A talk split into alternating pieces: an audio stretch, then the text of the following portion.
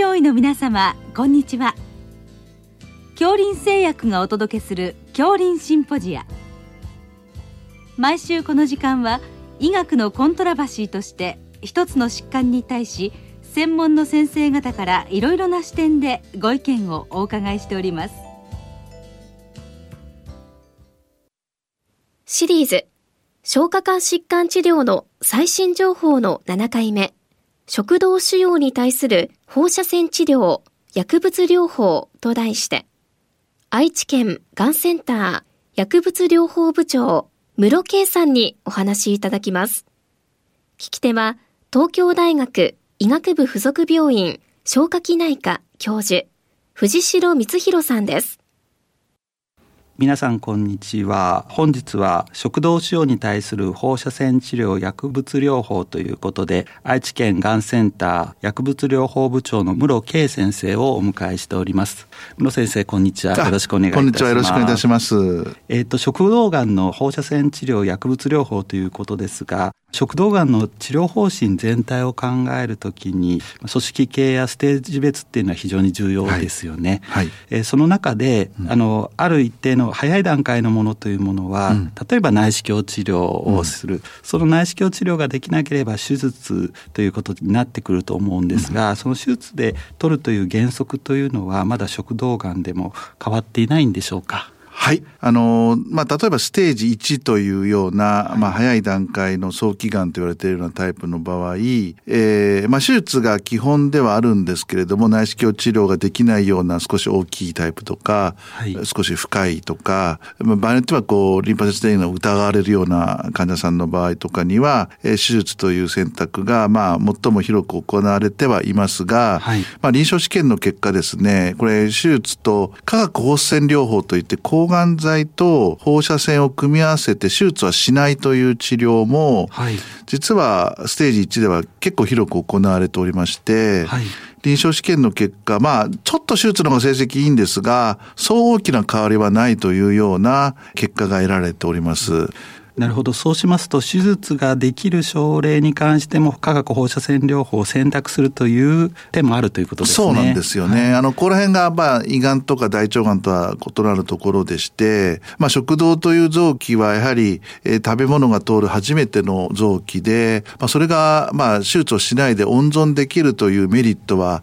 まあかなり大きくてですね、あのー、まあ例えば高齢者であるとかあるいはもうちょっと食道手術をしたくないという希望者とか、あるいはちょっと合併症とかで手術のリスクが高い人なんかでは、あの、化学光線療法を選ぶようになってきておりまして、まあ、当院なんかでも、まあ、全身状態いい人を全部ひっくるめてステージ1では、おそらく半々ぐらい、化学光線療法を選ぶ人と手術になる人、半々かちょっと手術が多いぐらいで、結構化学光線療法も行われているという現状がございます。私なんか、その化学放射線療法と手術が同等の成績であれば、やっぱり手術はしたくないなと思うんですけど、うん、一方でその化学放射線療法のデメリットって何かあるんでしょうか？はい。あのー、まあ、当然抗がん剤と放射線両方組み合わせますので、決してそんな簡単な治療ではないんですね。やはり抗がん剤の副作用や放射線による急性毒性、あるいは、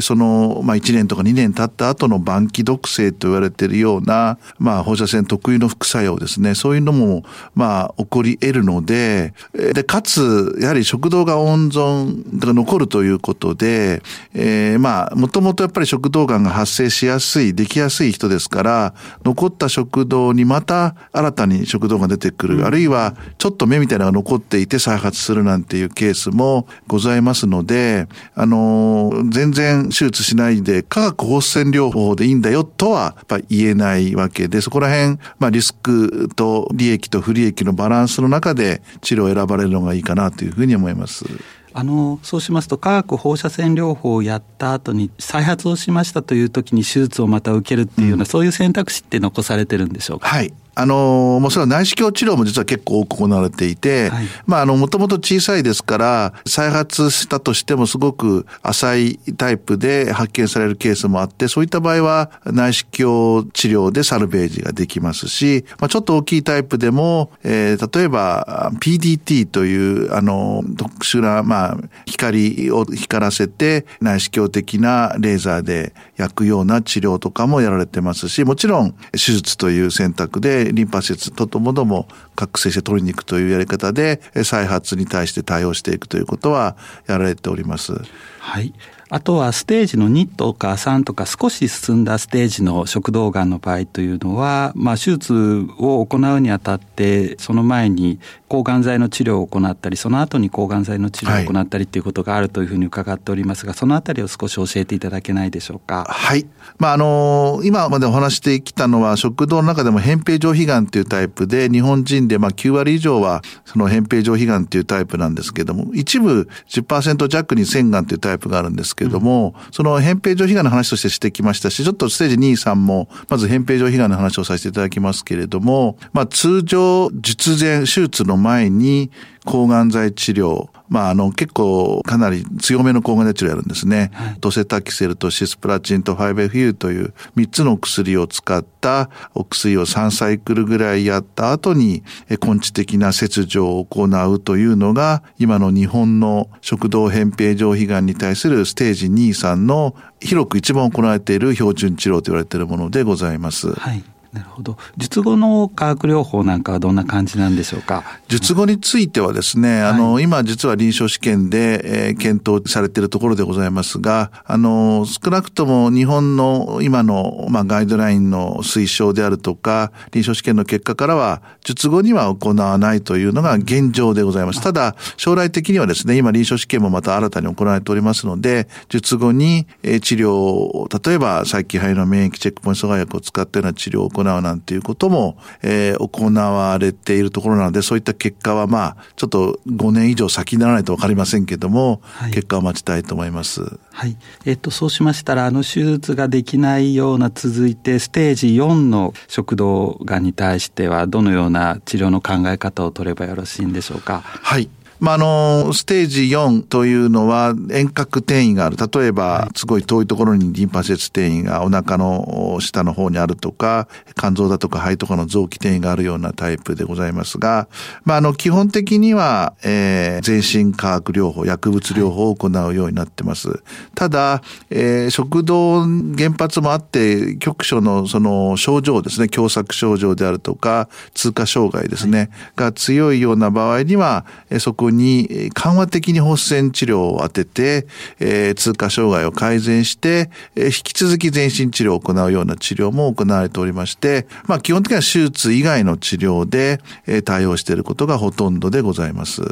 えっと、最近はその新しい、まあ、がん薬物療法例えば免疫チェックポイント阻害薬のようなものも使われるようになってきてるんですけど、そのあたりっていうのを使うことでステージ4の患者さんの生存というのはかなり伸びるようになってきたんでしょうか？はい。あのステージ4とか、あるいは手術した後のそういった転移再発とかで、はい、まあ、手術ができない患者さんに対しては、今現在、世界的な標準治療、つまりベストの治療として、えー、抗がん剤、化学療法、まあ、多くは5フートシスプラチンという治療なんですけども、それに免疫チェックポイント阻害薬を加えた治療が広く行われておりまして、えー、まあ、あの、標準治療として認識されております。で、免疫チェックポイント阻害薬は実はそこステージ4再発だけではなくて、はい、先ほどもちらっと言いました、術後ですね。あの、はい、特に術前に抗がん剤と放射線を使って手術をするなんていうのも、日本ではあんまり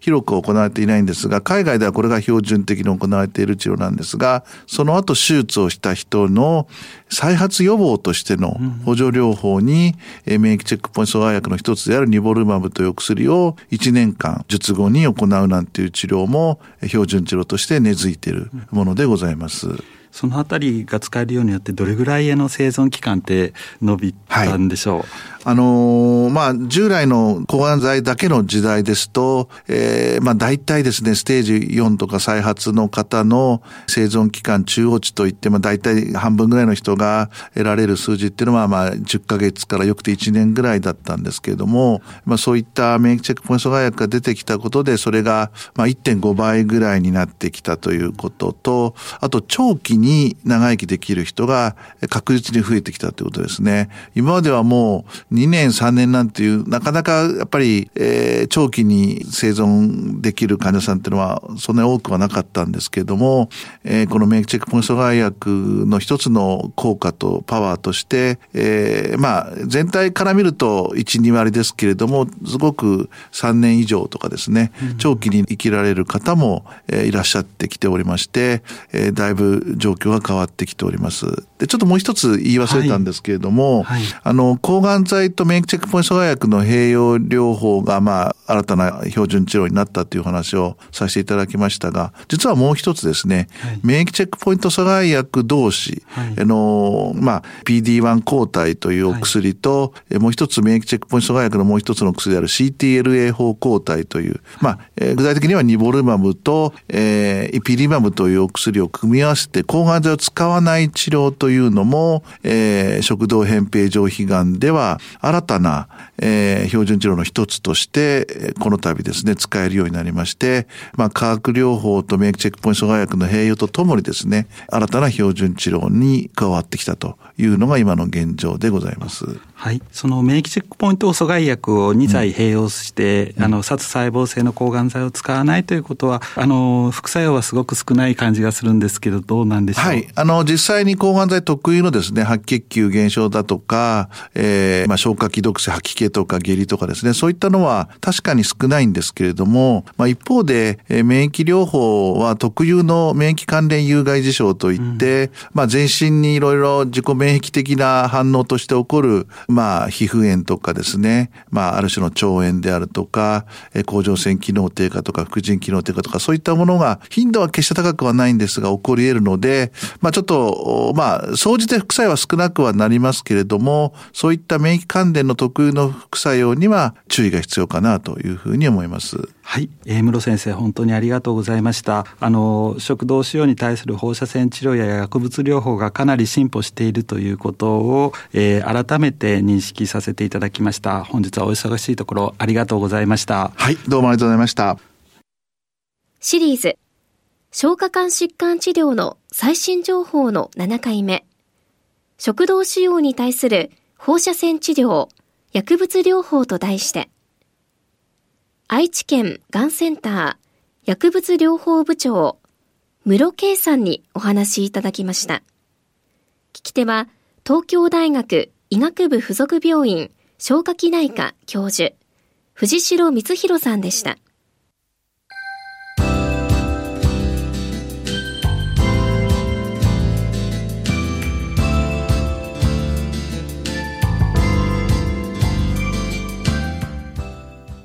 れでは恐林製薬がお送りしました恐林シンポジア。来週をどうぞお楽しみに。